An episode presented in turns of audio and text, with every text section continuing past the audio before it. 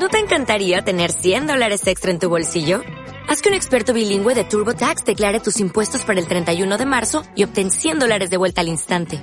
Porque no importa cuáles hayan sido tus logros del año pasado, TurboTax hace que cuenten. Obtén 100 dólares de vuelta y tus impuestos con 100% de precisión. Solo con Intuit TurboTax. Debes declarar para el 31 de marzo. Crédito solo aplicable al costo de la presentación federal con TurboTax Full Service. Oferta sujeta a cambios o cancelación en cualquier momento. Batuque na cozinha, cozinha no quer. Por causa do batuque eu queimei meu pé. Batuque na cozinha, cozinha no quer. Por causa do batuque eu queimei meu pé. Não moro em casa de cômodo, não é por... Hola a todos y todas, aquí estamos una vez más en Batuque en la cocina. Este programa lo hacemos eh, Ramiro Castiano Blanco desde San Pablo, Brasil y Marcela Camerano desde Ginebra, Suiza. ¿Qué tal, Ramiro? ¿Cómo estás? ¿Qué tal, Marcela? ¿Cómo andas? ¿Qué contás de lindo? A ver. Hoy de lindo que volvió el sol después de muchos días de lluvia por aquí. Y bueno, eh, después de tantos años, eh, tengo un, de- creo que hace cuatro o cinco años que no tenía un día de cumpleaños eh, soleado. Así que estoy contenta.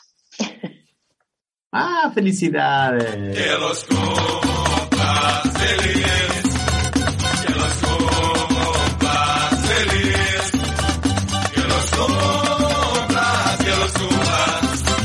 Que los compras feliz. Ay, qué viejo que estás. Que los. Te quería preguntar cómo andan las cosas ahí por Suiza, cómo, cómo la están pasando, a, pesar del tiempo. Bueno, no, no a pesar del tiempo, digo, a ver si combina con el tiempo, ¿no? El tiempo lindo que está haciendo. Claro, lo que pasa en este momento en Ginebra hay muchos seminarios de derechos humanos, muchas votaciones también dentro de, de las propuestas que se van a hacer en derechos humanos. Y bueno, ayer, por ejemplo, eh, había una charla con los compañeros que hoy están invitados en Batuque en la cocina, Sebastián eh, Cuatramo y su compañera Silvia, que son los que llevan adelante hace 10 años este grupo de abusos sexuales eh, en niños que ahora son adultos y cómo lo han podido eh, decir. Bueno, si tenemos el, gusto de tener a Sebastián, él va a contar que eh, él fue abusado por un, sacerdote en una escuela marianista y que eh, a los más o menos 12, 13 años y que le llevó 10 años decirlo. O sea, vivió 10 años con esa carga. Es muy duro, es muy duro. Y bueno, eh, ayer sus testimonios han sido muy fructíferos, hemos hablado y escuchado con ellos y esperemos tenerlos después para eh, charlar con ellos aquí. Y bueno, así está eh, casi toda Suiza, con seminarios, con cosas, sobre todo en derechos humanos. También están con otras propuestas de mm, Bolivia, donde está la semana de, de hacer una campaña por las banderas, por la, ay, la, la huipala, por la bandera la huipala y, y bueno, y manifestaciones por el 12 de octubre también, descolonizar y un montón de otras cosas más. Pero a mí me parece que lo más convulsionado del planeta este fin de semana y ahora hasta el 30 de octubre es Brasil. ¿Qué me contás? Sí, sí, sí, la verdad que sí, está bastante convulsionado. Hay muchas claves para poder entender lo que ha ocurrido en Brasil. En realidad es un tema bastante más complejo de lo que por ahí se piensa y cuando nosotros lo vemos desde una perspectiva muy, digamos, argentina, no se entiende muy, pero muy bien. Entonces creo que tenemos bastantes temas para, para charlar. Le damos un abrazo a Aurora Lastra, que te desea un feliz cumpleaños, Marcela. Y dice que en Suiza se viene la maroma con el invierno. Que compras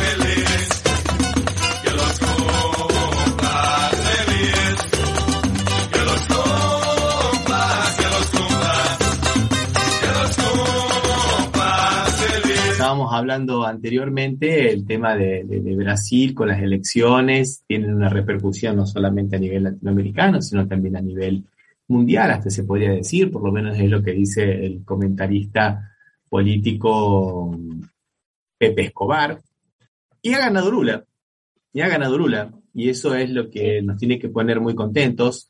Y ha ganado bien, ¿no? Ha ganado con el 48% de los votos.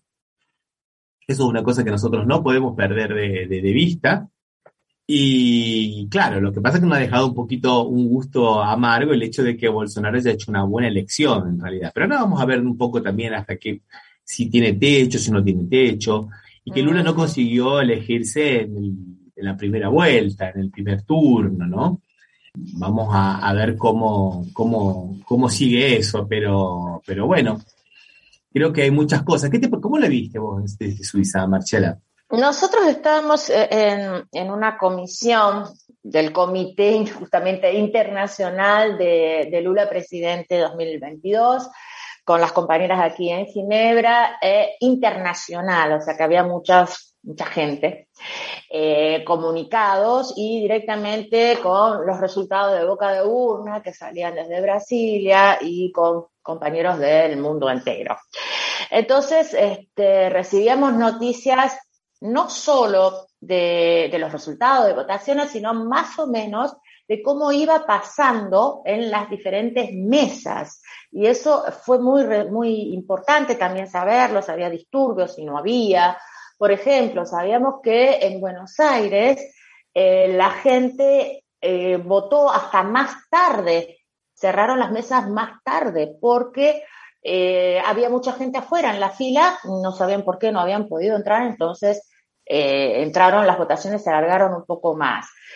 Acá en Ginebra, acá se votó en Suiza, se votaba en Ginebra y en Zurich, en dos lugares, ciudades de Suiza. Y en Ginebra había dos, dos o tres máquinas electrónicas, o sea, donde uno aprieta el botón y dice validó su voto, y dos manuales porque se habían roto las máquinas. Eh, yo la verdad que estaba fascinada, digo, qué suerte que tienen las máquinas electrónicas con el botón, nosotros todo a contar los votos, eh, te digo, cuando fiscalizamos acá todo manual. Y bueno, entonces por eso las compañeras decían que se atrasó un poco el conto de, el conteo de, de votos aquí porque tuvieron que hacer dos mesas manuales.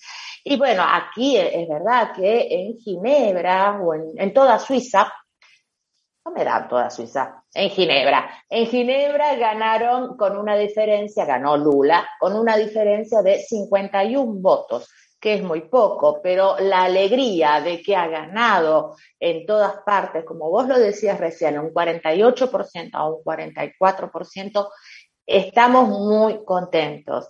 Es una pena, es una pena que los otros eh, candidatos que sacaron muy poquitos y que ya se sabía que iban a sacar muy poquitos, no lo vieron antes y le dieron los votos directamente a, a uno de los dos, al que ellos quisieran, pero para definirlo yo pienso que a Lula, porque acá todo, eh, la historia es unirse, como lo hicimos en Argentina, para sacar a, Bolsonaro.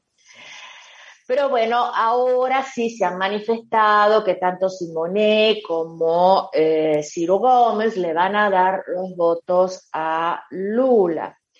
Entonces, para el segundo, el segundo turno es muy posible que sí, que gane. Ahora, lo que todo el mundo decía es que yo, yo nunca creí en las estadísticas y todo el mundo me hizo esa remarca, pero las estadísticas daban que ganaba por no sé cuál. Digo, yo jamás creí en la estadística, porque daba que ganaba por un margen bastante largo, casi el 10%. Bueno. Sí, sí, es verdad que nos, nos ilusionaban por muchas cosas, pero en realidad yo les invitaría a que lean un artículo que yo escribí el sábado a la noche, ya a última hora, que salió publicado en la revista de un amigo, que es la revista de Sergio Rossi de Rosario, que es de puño y letra, eh, donde decíamos, bueno, sí, la, la, las encuestas nos, nos, nos, nos, hacen ilusionar un poco, pero las encuestas son encuestas. Entonces, eh, hay que tener mucho cuidado porque hay un voto que se le puede llamar el voto vergüenza, son las grandes minorías que creíamos que podían jugar a favor de Lula y en realidad jugaron a favor de Bolsonaro. Eso fue una cosa interesante que no supimos leer y que Osvaldo me dijo una vez en el otro programa, en Café Mercosur, me dijo, pero Ramiro, el voto vergüenza no puede jugar a favor de Bolsonaro. Y yo le decía, mira, me parece que va a jugar a favor de Lula. Y Osvaldo tenía razón. Jugó a favor de Bolsonaro porque de 34% saca 43%. Son nueve puntos que él remonta de las mejores encuestas que le daban a él. Mientras que a Lula le daban 48, 50, pero 50 está dentro de 48 y 50 es lo mismo porque hay un margen de error de dos puntos más o dos puntos menos. O sea que, mm, que como es que, que puede, puede ser que, que bueno, que, que eso haya ayudado un poquito. Eh, aquí eh, Aurora Lastra dice las estadísticas ayudan al contrario. Sí, claro, muchas veces las estadísticas dicen, bueno, pueden haber hecho con que la gente de Bolsonaro se haya asustado y haya ido a votar masivamente y no haya votado posiblemente en otros candidatos y haya redireccionado ese voto útil a favor de, Bolsonaro, eh, como también puede, lo mismo ha hecho también la campaña de Lula. Mucha gente que a lo mejor habría querido votar a otros candidatos dijo, no, vamos a votarlo a Lula por el famoso voto útil y que quede así, digamos, en el, en el primer turno que se dirima esto, ¿no? O sea, hay, hay, un poco de todo. Lo que sí hay que ver algunas cosas que son interesantes por ahí, que cómo juegan muchas veces los partidos, eh, en los partidos provinciales, los partidos, el territorio en Brasil. El territorio en Brasil. Lo primero que por ahí ha pasado un poco desapercibido es que eh, Bolsonaro, es que Bolsonaro ha hecho una campaña muy buena también porque se reconcilió con el Lavallato. O sea, Sergio Moro estaba con problemas para elegirse por el propio, la propia provincia donde era la reina, por, Curitiba, y después, a última hora, Bolsonaro se reconcilia con la Lavallato, con Moro, con, por lo menos con dos personajes, con Sergio Moro y con Dalañol, también el fiscal Dalañol, con el cual em, eh, eh, bueno, estaban enemistados. Moro era el traidor, era el traidor de la causa, Sergio Moro, porque incluso llegó a acusarlo a Bolsonaro criminalmente por haber intervenido en la Policía Federal. Entonces, eso le sirvió a los dos. Le sirvió a los dos, tanto porque el antipetismo se divide, digamos, en la truculencia de lo que es Bolsonaro, pero también en algún sector que es del lavallato, del lavallatismo, que hizo una prédica impresionante que destruyó al Partido de los Trabajadores. Una de las cosas interesantes de esta elección de Marchela para que no nos quedemos tan así con, con, eh, con, la amargura de que no se pudo conseguir, es que el Partido de los Trabajadores volvió a estar presente en 256 municipios importantes que en el 2014, después de la lava, del lavallato, se empezaron a ir a otros partidos. Eran intendentes que eran del Partido de los Trabajadores y se fugaron a otros partidos para no quedar pegados en la retórica lavallatista y del el PT Partido Corrupto que hasta hoy todavía para un sector de la sociedad es el partido corrupto, es el partido de la corrupción. Han conseguido hacer esa construcción de sentido común tan pero tan fuerte. Entonces, Lula consiguió muy bueno, muy buenos, ay, qué interesante, Aurora Lastra dice, entre bueyes no hay cornada. Buenísima esa expresión. Buenísima. Eh, el estas elecciones es un poco volver a la situación de lo que era el Partido de los Trabajadores a 2014. Eso es lo primero que nosotros tenemos que ver. Hay una recuperación histórica del Partido de los Trabajadores. Lula es una gran figura, Lula es una persona, digamos, eh, impar, pero tiene un partido muy, pero muy diezmado, muy diezmado. Entonces, eso creo que hay que destacarlo porque si no nos, nos viene un poco la idea de la, derrotismo. Y no, nada, nada, nada, nada de derrotismo, nada de derrotismo. Eso por un lado, Marcial. No sé, ¿qué opinas vos? Yo tengo un poco de miedo con, con la elección de senador de Sergio Moro en, en Paraná. Sí que tengo un poco de miedo. También tengo un poco de miedo con lo que va, va a pasar ahora eh, como gobernador en San Paulo, donde van a segundo turno también Haddad y Ticino, Ticino, algo así es, Tiziano. Que también es, que es eh, bolsonarista. Tengo, tengo un poco de miedo porque es como que, que, sí que ha ganado en algunos pequeños lugares. Hay muchas mujeres, hay muchísimas mujeres que han ganado, eh, no sé si tenemos ahí las fotos, si las podés pasar. Ahí estamos. Esa es una, esa es una de ellas, de las fotos muy lindas, es una. ¿no?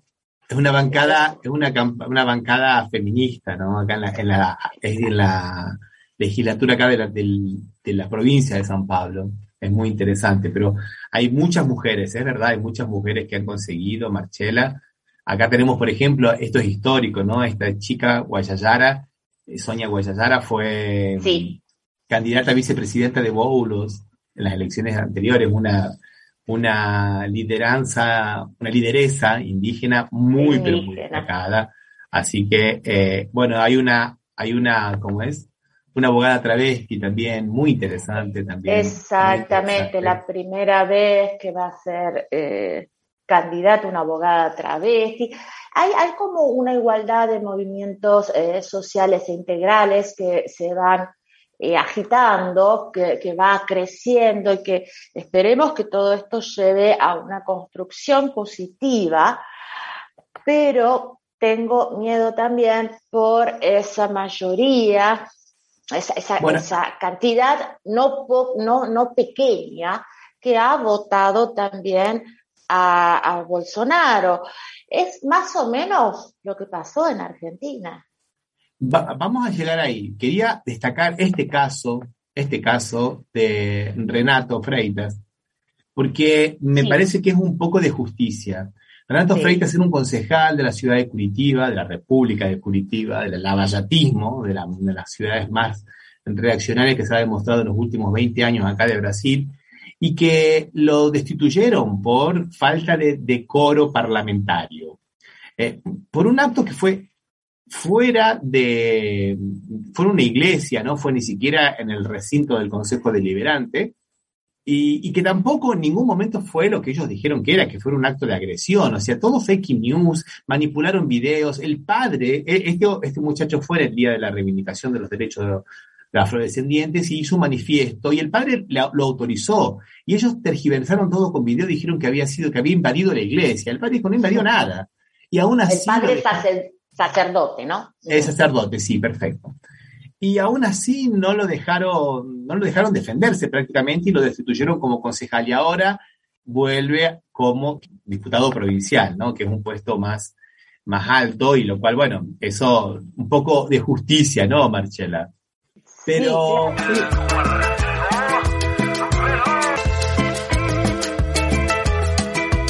Es interesante, Marcela, eso que estabas hablando un poco de, de las bancadas, porque yo veo que por ahí es lo apuntaba a lo que quería decir al comienzo, ¿no? De que por ahí estamos pensándolo en clave argentina de partidos políticos con algún, todavía algún tipo de fidelidad partidaria. Eso aquí en Brasil prácticamente no existe.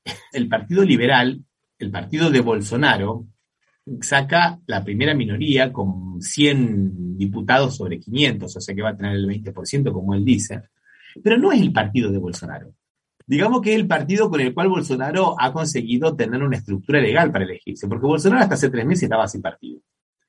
Y este partido, el PL, no significa que son todos bolsonaristas, es un partido fisiológico, están con la gente que está con el poder. Ya muchos de ellos le han mandado algunos recaditos, algunos mensajitos por algunos canales comunicantes que hay a Lula, como diciendo que si Lula gana, bueno, nosotros también estamos aquí, ¿eh? no tenemos nada en contra tuyo. O sea que no es necesariamente que va a ser eh, que, Bolsonaro eligió a estos diputados. No, estos diputados ayudaron a elegir a Bolsonaro. Claro. Estos, diputados son los que se le enfrentaron a Bolsonaro en la pandemia, cuando Bolsonaro no quería dar un peso de auxilio para la gente, y después estos le, le impusieron un monto mínimo y después eso sirvió para que combatieran un poco la miseria en la época de la pandemia y muchas otras cosas más. Pero ya tenemos Vamos a escuchar un, pequeño videíto y ya tenemos a la gente de... Mm, sí, de la presentación Somos Sobrevivientes. Yo primero, antes de escuchar el videíto y todo eso, y después vamos al video y vamos a recibir a los compañeros, quiero saludar eh, a Susana Balanci, a Aurora Lastra y a Juan Sebastián desde Barcelona, eh, Aurora de aquí de Nuyatel, de Suiza, Susana en este momento está en Buenos Aires y a muchos más que me están saludando y felicitando por mi cumpleaños. Un beso grande. Ahora sí, vamos al video y luego a eh, recibir a los compañeros. Brilla nossa estrela, renasce a esperança, o Brasil criança, na alegria de se abraçar. Lula lá, com dignidade. Lula lá, o Brasil merece outra vez oportunidade para sorrir e brilha nossa estrela. Lula lá, com dignidade. Lula lá, o Brasil merece outra vez oportunidade pra sorrir e nossa estrela.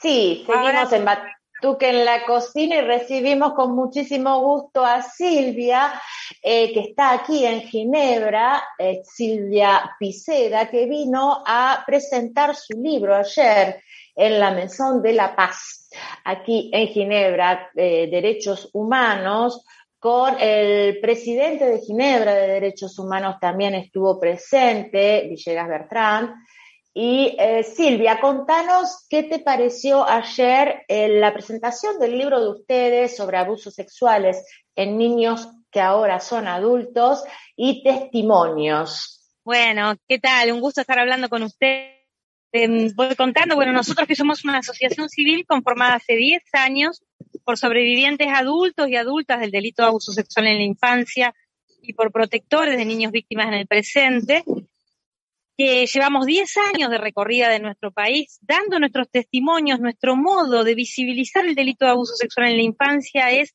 en base a nuestros testimonios en primera persona, porque consideramos que el silencio ha sido el mayor cómplice que han tenido los agresores y el que perpetúa el delito en nuestras sociedades. Por eso, como sobrevivientes adultos, sentimos la responsabilidad de salir a hablar para dar voz a los niños que hoy están pasando por esto y para ayudar a otros sobrevivientes que todavía están en silencio, porque este delito tiene la particularidad que la vergüenza y la culpa la carga el sobreviviente, el que, el que fue víctima de este delito, no el agresor ni la sociedad cómplice.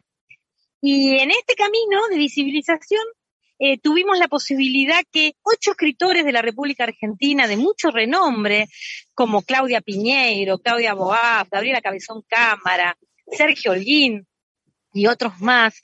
Estos ocho escritores se unieron para contar ocho historias de vida de compañeros de nuestro colectivo.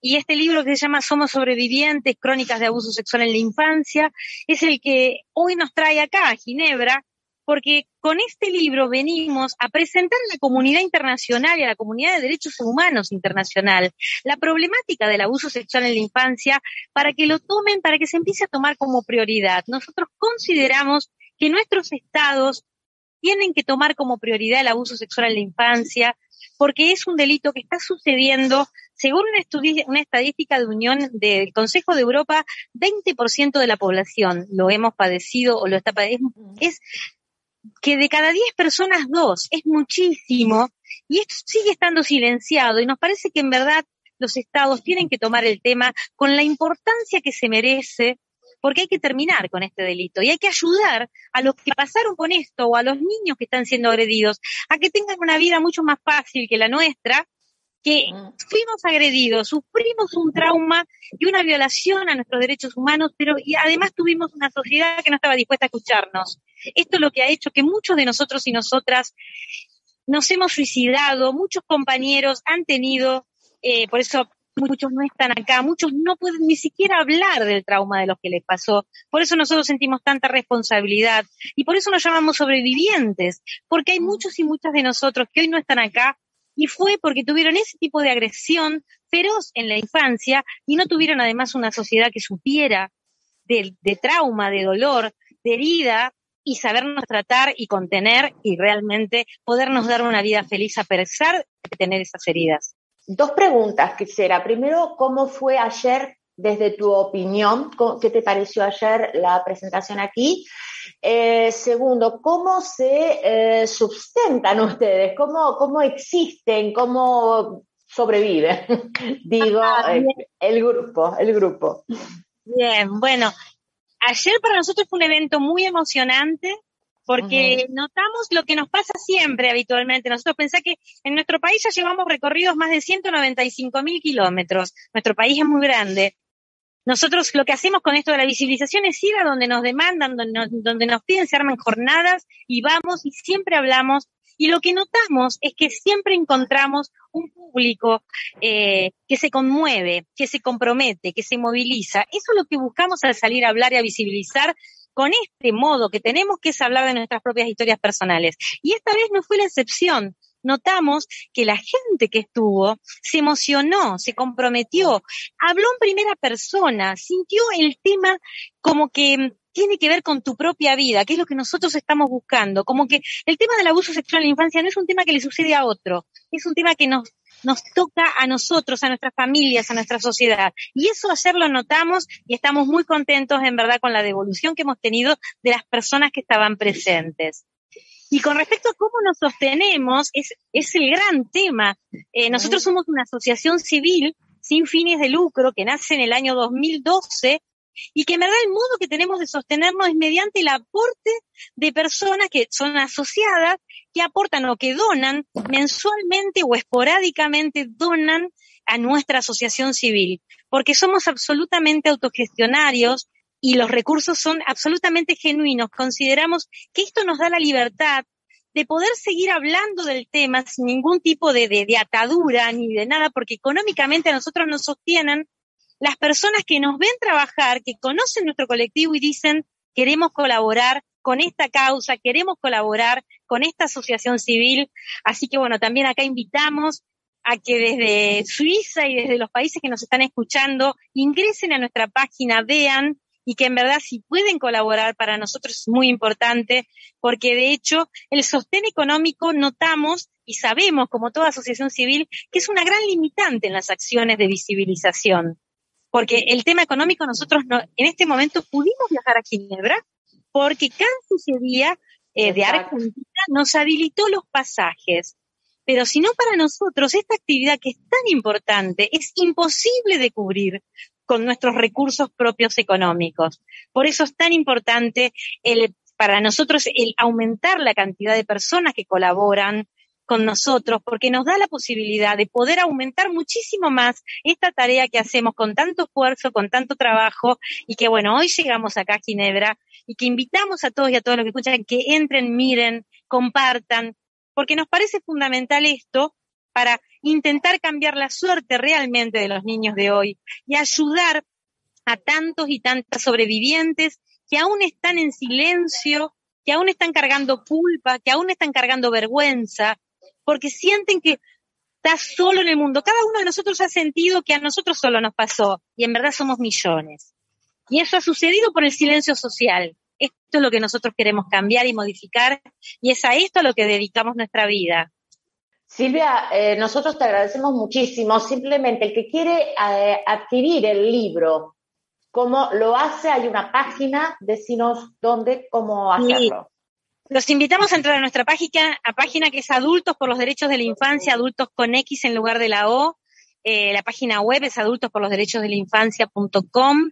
El Instagram es arroba adultos1. El Twitter es arroba adultos. Cualquiera de esas vías tenemos además el mail que es adultos arroba gmail.com. Todas esas vías nos van a ligar a nuestra página y en nuestra página están los links porque el libro puede adquirirse por internet. Fue editado por Editorial Alfaguara de nuestro país, del grupo Penguin Random House y tenemos el formato digital que puede ser adquirido a partir del link eh, por las plataformas digitales. Así que los invitamos que en la distancia puedan también adquirir el libro y que puedan conocer lo que hacemos. Y este libro, fíjate, vos tiene la particularidad que cuenta historias de ocho compañeros y compañeras de nuestro colectivo y tenemos desde compañeras de 17 años a nuestra compañera Vera de 86. Y nosotros decimos que esto es un reflejo de lo que sucede en nuestra sociedad, en donde diferentes edades, diferentes orígenes geográficos, económicos, culturales, tenemos en común el haber sido abusados y abusadas en nuestras infancias. Y esto el libro lo muestra con mucha claridad que hay muchos hombres también que son abusados y que han tenido, eh, tienen como un poco más de problemas de, hablarlo, ¿no? Les llevan más tiempo también. Hay testimonios de, compañeros hombres también en el libro. Y eh, sobre todo la charla de ayer fue eh, en un recinto de derechos humanos donde estaba, como lo dije ya, presente el presidente de los derechos humanos de Ginebra, eh, Villegas Bertrán y también los estudiantes del HEPI, que es la Alta Escuela de Política Internacional, estudiantes de latinoamericanos. Y em, obviamente la misión argentina también estaba presente, donde nos ayudaron con el canciller, em, ay, con Santi, Santiago, Santiago Cafiero, que ayudó también a los compañeros, a tanto a Silvia como a, Sebastián, a llegar aquí a Ginebra y participar en esta conferencia de derechos humanos. Te agradecemos muchísimo. Vamos a postear la página de adultos por los derechos de la infancia en Batuque, en la cocina. Ahí estamos viendo fotos de la conferencia de ayer. Y muchísimas gracias y estamos en contacto, Silvia. Muchísimas gracias y ojalá entre todos y todas podamos cambiar la suerte de la infancia, porque estamos seguros que se puede realmente hacer un mundo mucho más feliz para todos los niños y niñas humanos. Muchas gracias, abrazos fuertes. Gracias. Un abrazo, Silvia, un gusto. Gracias, que estén muy bien, muchas gracias.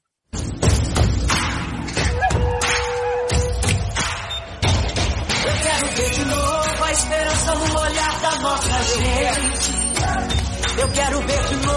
nosso povo com direito de sonhar. Agora vamos junto, o Brasil não aguenta mais esperar. Chega de sofrer e pra renascer a esperança é Lula lá, lá, lá. A esperança agora é Lula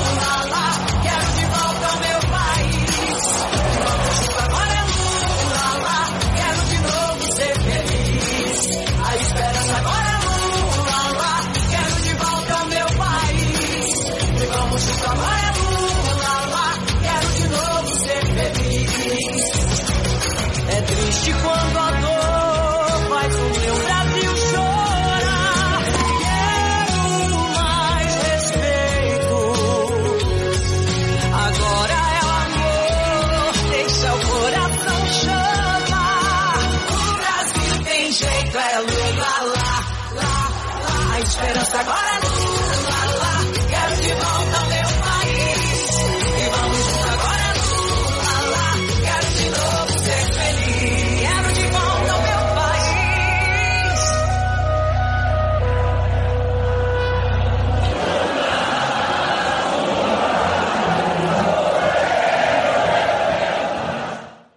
Batuque en la cocina.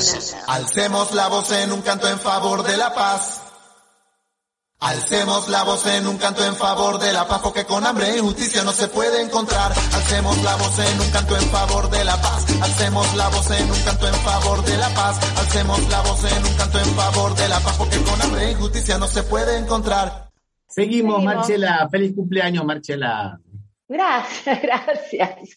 Hay comentarios, hay algunos comentarios. Pienso que está bien denunciar para visibilizar después, hay que seguir para que se haga justicia. Sí, claro, Aurora Lastra. ¿Tenés Sí, yo no puedo dejar de recordar, yo no quería preguntarle porque sabíamos que tenía poco tiempo y estaba Sí, esta cuestión que está ocurriendo ahora en La Rioja con la realizadora audiovisual y la periodista Manu- Manuela Calvo, ¿no? Que la están persiguiendo tanto y la están acusando de cosas absurdas, ¿no? Como por ejemplo desobediencia a la autoridad, uno de los delitos más, digamos, arbitrarios que existe, porque desobediencia a la autoridad con relación a qué orden, ¿no? O sea, nosotros muchas veces ante las órdenes injustas es un deber desobedecer. La autoridad no es así una cuestión, digamos, hay que obedecer siempre ciegamente. Y después, fíjate vos, porque ella hizo un, un audiovisual denunciando eh, una cuestión de, em, de maltrato, de abuso, pero de, un- de una cosa de ficción, ¿no? Y la están acusando ahora de que ella estaría em, obstruyendo el contacto de menores con sus padres no convivientes, o sea, con el abusador, o sea, con el abusador.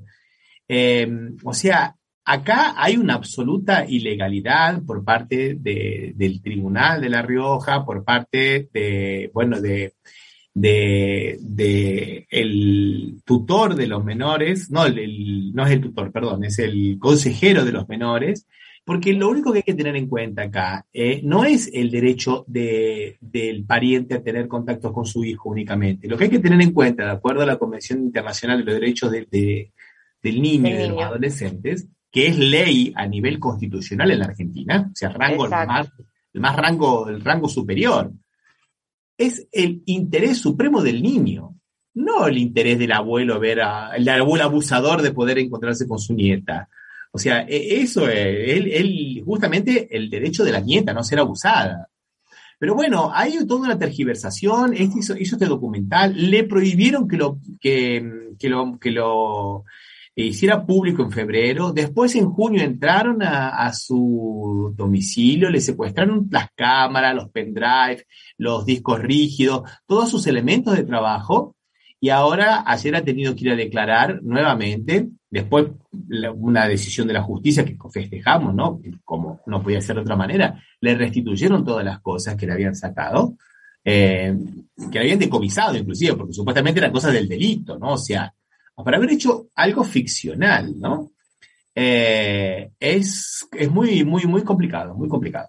Mira, Ramiro, es muy interesante lo que estás comentando, porque ayer justamente, durante la charla, eh, bueno, Sebastián, que es eh, el- en este momento es el compañero de, de Silvia, ellos se han conocido en estas reuniones y empezaron a luchar juntos y bueno, luego han tenido la suerte de enamorarse. Eh, hablaban justamente de cómo pasa a ser eh, prioritario, digamos, mal, mal prioritario, el abusador y no el, el abusado, el niño Claro. abusado, ¿no? Entonces, eh, que todo eso hay que tener en un contexto, hay que tener mucho, mucho cuidado con eh, que eh, es en una familia, en un contexto familiar, todo bien, es el papá, es el abuelo, es el tío, es el- o la tía incluso, que estamos hablando solo de hombres, pero también son mujeres, no sé qué, pero que no se le da la prioridad al- a la víctima en este momento, que es el niño, y que está eh, pasando por un trauma, un trauma psicológico, físico, eh, moral, está, está, es muy cargado lo que siente. Yo, yo estoy reproduciendo por ahí cosas que me han quedado de la conferencia de ayer, que fue muy enriquecedora, y eh, se aprende muchísimo cuando uno tiene contacto con gente como, como Silvia y como Sebastián. Pueden ir a las redes, pueden buscarlos, son gente muy abierta, muy social y que nos eh, ayuda mucho a nosotros mismos a estar, yo no digo alerta, ¿eh? porque no podemos vivir alerta de todo, pero sí a tener cuidado, porque ellos nos contaban eh, que no es que primero sos cura y después sos abusador. ¿eh? Primero sos sacerdote y después Claro. sos abusador. O primero sos padre y después sos abusador. No, el abusador es abusador en todos lados, en todo contexto. Entonces, si abusó una vez y después se fugó y se fue al otro punto del planeta, tengamos cuidado porque va a volver a abusar. Y estas son cosas que voy rescatando y que nos va a ayudar a toda la sociedad para ayudarnos, ayudarnos entre todos eh, a hacer una educación integral, justamente.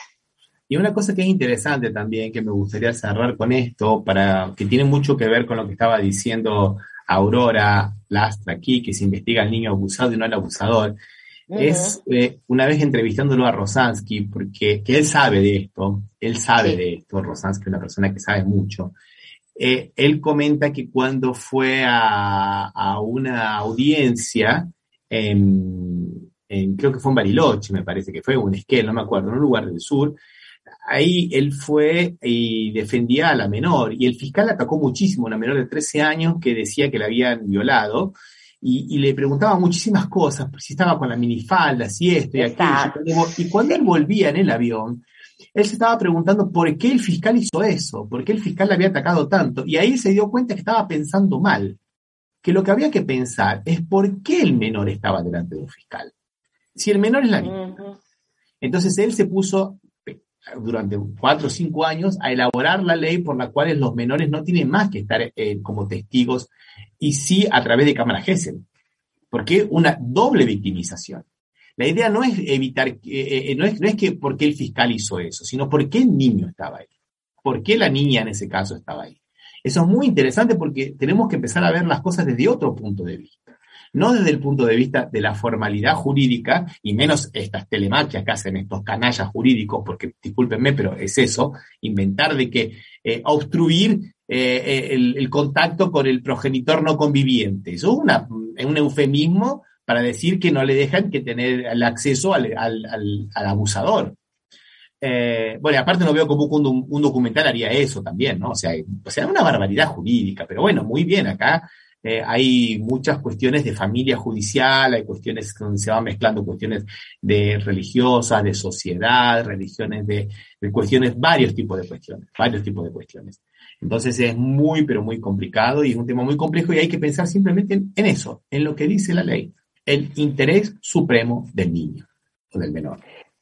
Claro, y asimismo que se ha firmado una ley aquí en Ginebra sobre los derechos del niño, sobre los abusos, justamente, yo creo que, eh, faltan, faltan eh, reajustar algunas leyes, que es lo que se va a votar este viernes aquí en, el foro de, Ginebra, justamente de derechos humanos.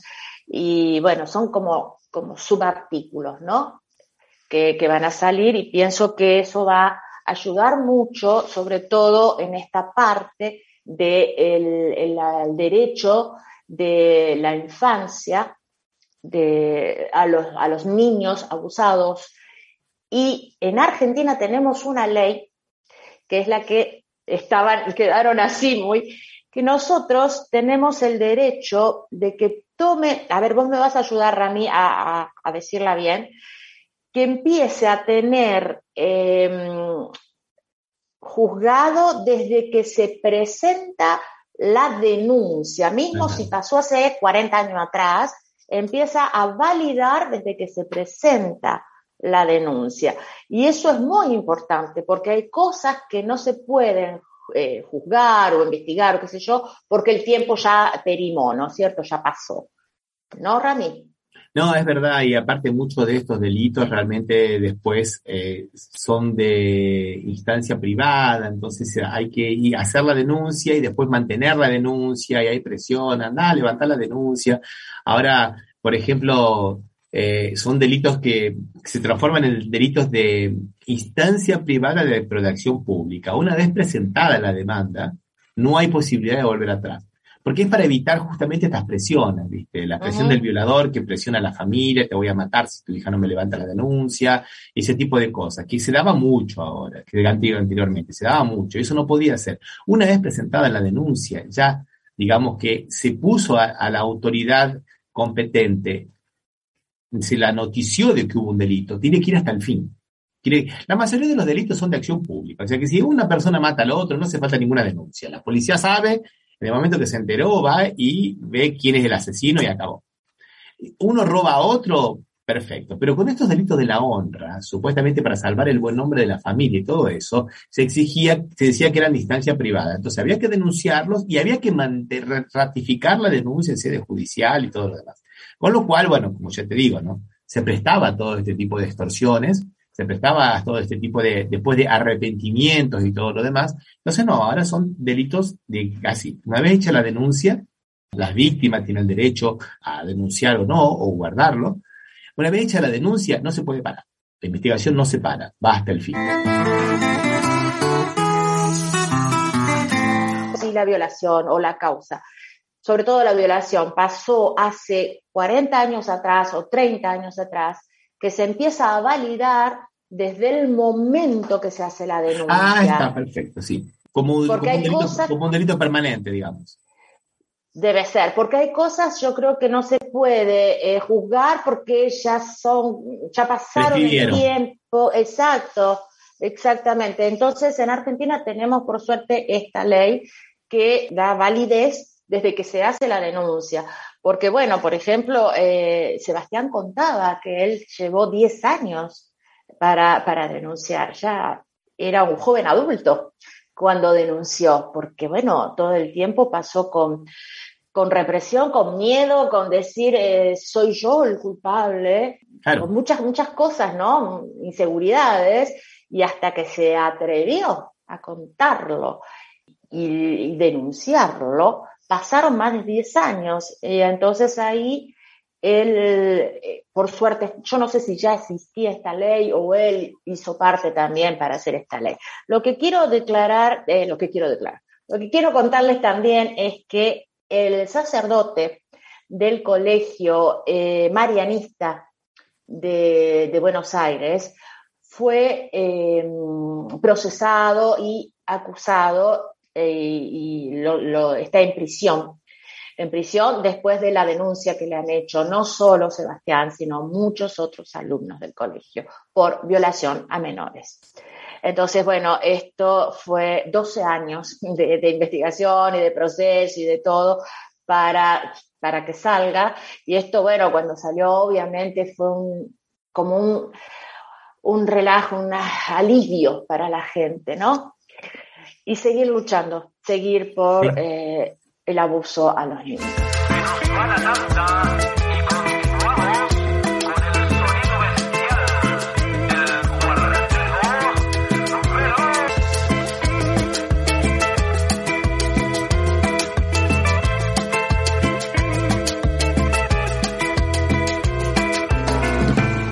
Bueno, Marcheli, vamos a seguir hablando un poquito de lo que estábamos hablando del Parlamento de Brasil, ¿no? De que hay mucha gente que está haciendo ese análisis, de que realmente si Lula gana las elecciones va a tener mucha presión, porque el partido, el PL, el partido de Bolsonaro, de extrema derecha, tiene 100, 100 diputados y que eso le va a obstaculizar muchísimo la, la, la, gestión. Y no, el partido, el PL tiene un proyecto propio. El, PL fue uno, y los partidos del centro, lo que se conoce acá como el centro, tienen un proyecto propio, son los que derrocaron a Dilma Rousseff, son los que no derrocaron a Temer, son los que encajonaron eh, más de 100 pedidos de impeachment contra Bolsonaro, son los que le torcieron el brazo al, al ministro de Economía, Paulo Guedes, en la pandemia, son los que le torcieron eh, ahora el, el brazo al ministro Paulo Guedes, al neoliberal, al Chicago Boy, con la cuestión de los combustibles, para que bajara los combustibles y bajara un poco la inflación. Son los que le torcieron el brazo para que ahora Bolsonaro recogiera los frutos de un auxilio que ha creado hasta el 31 de diciembre. O sea que Bolsonaro está, digamos, cabalgando en, el éxito de lo que ha hecho este Congreso, no de su propia acción. Inclusive enfrentados, ¿no? O sea, inclusive enfrentados. O sea, no es que si Lula gana las elecciones, como es muy posible que ocurra, eh, eh, hay muchas, hay muchas muy pocas chances de que Bolsonaro pueda revertir estos 7 millones de votos que necesita eh, para poder ganar en el balotage, no es que va a estar todo perdido. En el Senado va a estar un poco más complicado porque sí, ahí sí se eligieron, eh, digamos, senadores que son del riñón del bolsonarismo, exministros, por ejemplo. Algunos no se puede entender, ¿no? Por ejemplo, el, ministro de Tecnología, astronauta, que no presentó en cuatro años un proyecto, ¿no? Eh, bueno, fue eligieron senador para acá por San Pablo y algunas otras figuras más, ¿no? Y como dice Aurora Lastra, Bolsonaro no tiene ni partido, o sea, Bolsonaro está en alguna estructura jurídica que le pueda permitir las elecciones, en realidad él es una persona muy antisistema. Eh, pero bueno, digo, no, no está tan mal todo eso. Esa era la primera cosa que yo quería, digamos, eh, analizar, porque veo que en Argentina se analiza mucho de acuerdo a, los, a las categorías de Argentina, partidos políticos, fidelidad, Acá el, ser tránsfuga, irse de un partido para otro, es la, es la regla, es lo normal. Acá los partidos se arman y se desarman y los candidatos pasan por varios partidos, ¿no? Eh, o sea, no hay esa cuestión de que, bueno, se eligieron 100, 100 serán de Bolsonaro. no, 100 tienen proyecto propio y estarán con Bolsonaro como estuvieron con Lula, como tal, vez puedan volver a estar con Lula. Habrá que negociar con un Congreso mucho más fortalecido, no es el mismo Congreso que tenía Lula en 2002. Este Congreso está, digamos, envalentonado y, y eso es muy, muy interesante. Va a ser un desafío para Lula, pero no es imposible, quiero decir eso, no es imposible. No, imposible no, imposible no. Yo creo que hay que seguir haciendo campaña porque no olvidemos que las iglesias evangelistas están muy metidas muy metidas adentro. Eh, aquí, aquí en Suiza se ve muchísimo. Las iglesias evangelistas metidas dentro de la política, eh, sobre todo brasilera o, o peruana, es impresionante, impresionante. Entonces hay que hacer un trabajo militante ahí con el indeciso, con el, que votó, el que no votó eh, eh, ni a Lula ni a Bolsonaro también, y, ver si se recuperan algunos votos. Mi pregunta es, imagínate, eh, así, qué sé yo, por arte magia, que sigan, que saquen los mismos, bueno, va a ser un poco imposible, pero a ver, que saquen otra vez 48 y 44% de los votos. ¿Qué pasa en ese momento? Gana, No. va, ganó. Eso no puede existir. Ya lo sé.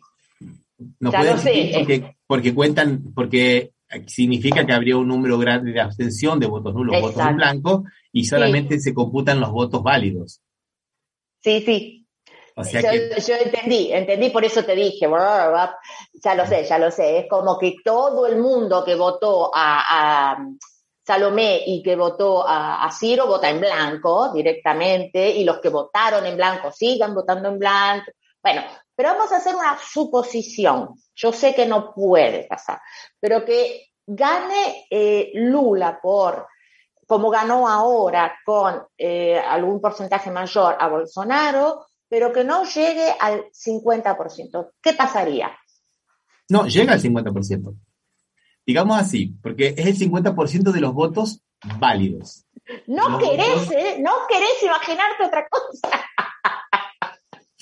Porque digamos, digamos te, te- te la pongo peor, te la pongo peor. Supongamos que ahora Bolsonaro, Lula ganó con el 48,34% y creo que Bolsonaro con el 40, y- quedó en segundo con el 43,36%. 44 a 48, una cosa para redondear, sí. Bueno, ponele vos que Lula ahora gane con el 48,1 y Bolsonaro quede con el 48. No, por el el 44. No, ponele que sea el 48, ponele que sea la diferencia Bueno. sea un décimo. Dale, dale. ¿Qué pasa? Es el, ci- es el 50, por- es el 50 más 1 de los Ah. votos. Ah, bueno, o sea que por un voto ya gana, Claro. gana. Claro. Esa era mi pregunta. Esa era, señor. Esa era. Pero excelente. Por eso digo que Bolsonaro tiene que remontar una, Bolsonaro tiene que remontar una cantidad por lo menos de 7 millones de votos. De que no es poco. Y a Lula para garantizarse, de acuerdo a lo que está actualmente, de acuerdo, le- con un millón y medio le bastaría para estar tranquilo y no depender de, la, de los que no van, de las abstenciones, de los que votan en blanco, ni nada por el estilo. O sea que no está tan difícil. Claro que falta un mes y como vos decís, las iglesias evangélicas van a jugar un papel muy importante. Una que ahora es senadora, que era la, la ministra de la familia, Damares, que, que es muy evangelista y que vio a, a- a Jesucristo en un árbol de guayaba y todo ese tipo de cosas.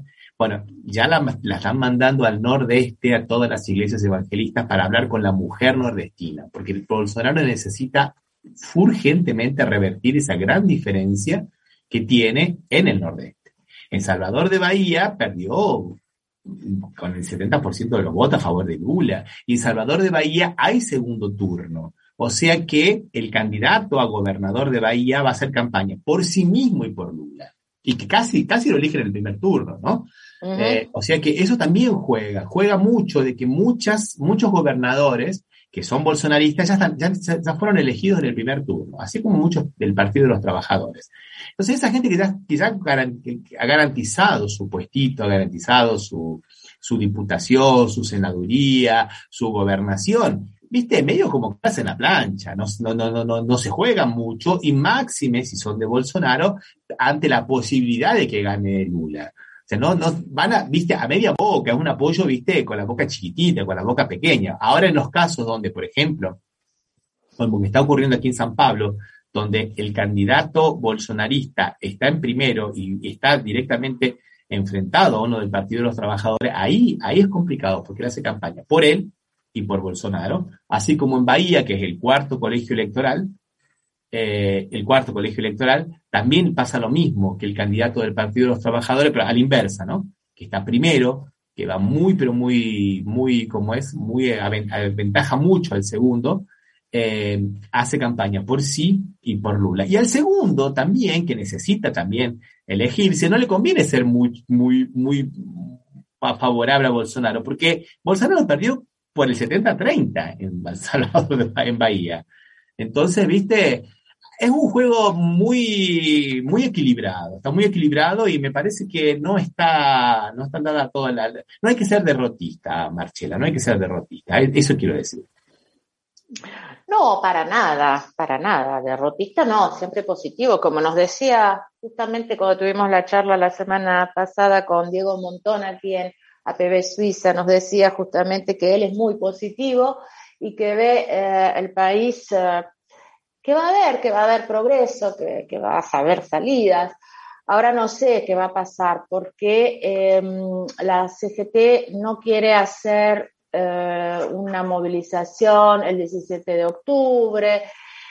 Eh, yo no sé por qué no arman una como pueblo e invitan a Cristina y Alberto a ser eh, oradores, ¿no? Si no quieren hacerla con ellos. No sé, no sé qué historia hay en todo esto, pero Está, está difícil la cosa allá, incluso en el sur está bastante difícil con los mapuches que son mapuches pero que no son mapuches y que no sabemos si em, eh, Aníbal Fernández eh, está haciendo un buen trabajo o no, estamos con esas dudas.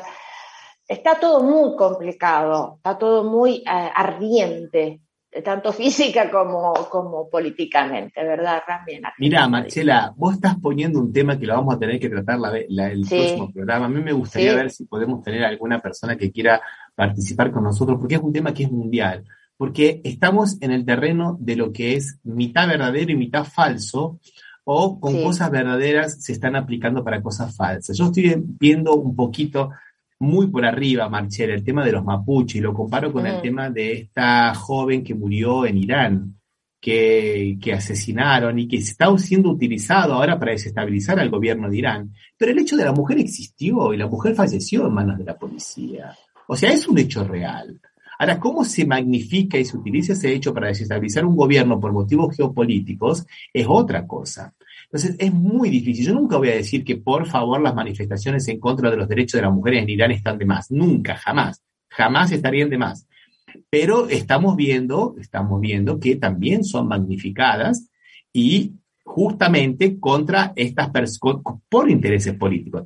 Acaban de matar, acaban de, de, bombardear justamente dos gasoductos internacionales que pueden dejar a Europa o sea, están haciendo lo que se llaman revoluciones de colores o guerras de colores desde hace mucho tiempo, Marchera. Miremos lo que ha ocurrido con las primaveras árabes y cómo han destruido muchísimos países como Libia, por ejemplo, para quedarse con sus bienes, para quedarse con, para, para, para sacarse de encima personajes que no les gustaban y poder mantener un, control hegemónico.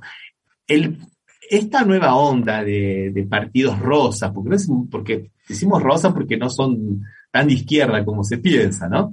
En América Latina le preocupa mucho Estados Unidos, le preocupa muchísimo. Eh, entonces, yo no sé qué hay detrás de, los mapuches, no quiero decir absolutamente que haya nada, no quiero decir que haya absolutamente nada, pero quiero charlarlo con alguien que sepa. Yo quiero charlarlo con alguien que sepa. Porque claro que los derechos de los, de los mapuches es, un derecho ancestral, es un pueblo originario, tienen derecho a la tierra, tienen derecho a todo. Absolutamente pero quiero tener más elementos. las discusiones que yo he visto son muy maniqueístas y no me, no me están aportando elementos de análisis. A eso me refería. Por un lado, los mapuches son truchos y están al servicio de... Exacto. Y por otro lado, los, tenemos el gobierno es una dictadura peor que Videla. ¿viste? No, no, no me parece que podamos discutir en esos términos. Yo quiero tener Exactamente. No Estoy totalmente de acuerdo con vos. Tenemos que, que, primero nosotros, sobre todo, no estamos allá. Entonces, por eso yo te propongo invitar a compañeros que estén allá la semana próxima, que tenemos muchos compañeros que están allá y que nos hablen de eso. ¿Te parece? Sí, perfecto. Sí, sí, sí, sí. Porque no me, no me siento, digamos, eh, cómodo hablando de un tema que toco muy demasiado de oído, ¿viste? Demasiado de oído. Y, como te digo, y, la, y, la, y las discusiones no me aportan, no me aportan elementos. Está muy... tenemos, tenemos muchos comentarios acá. Bueno, Yeda, muchas gracias, que me manda feliz cumpleaños. Juana Araujo, los lobbies están con Bolsonaro, dice. Juan Sebastián, felicidades Marcela, hola a todos y no sé si vos tenés alguno más. Uh, lo, lo íbamos pasando a medida que van pasando. El último de, de Aurora Lastra La Aurora, se sí. lamenta mucho porque dice que nosotros somos demasiado respetuosos y se queja del, del Facebook porque no la deja decir malas palabras, por ejemplo. Divina. Vamos, acá en Batuque se puede decir malas palabras, así que digámoslas. Bueno, compañeros, yo me voy a aprovechar un poquito el sol y les deseamos un feliz día a todos y todas. Eh, próximamente tendremos más noticias. Recordemos que Argentinos para la Victoria, provincia 25, cumple 12 años el eh, 17 de octubre, así que un brindis o algo haremos, ya los estaremos invitando. Nos vamos hasta la semana próxima, Rami. Un abrazo, Marcela. Hasta la semana próxima. Abrazo a todos y todas. Batuque na cozinha, cozinha no pé. Por causa do batuque eu queimei meu pé. Batuque na cozinha, cozinha no pé. Por causa do batuque eu queimei meu pé.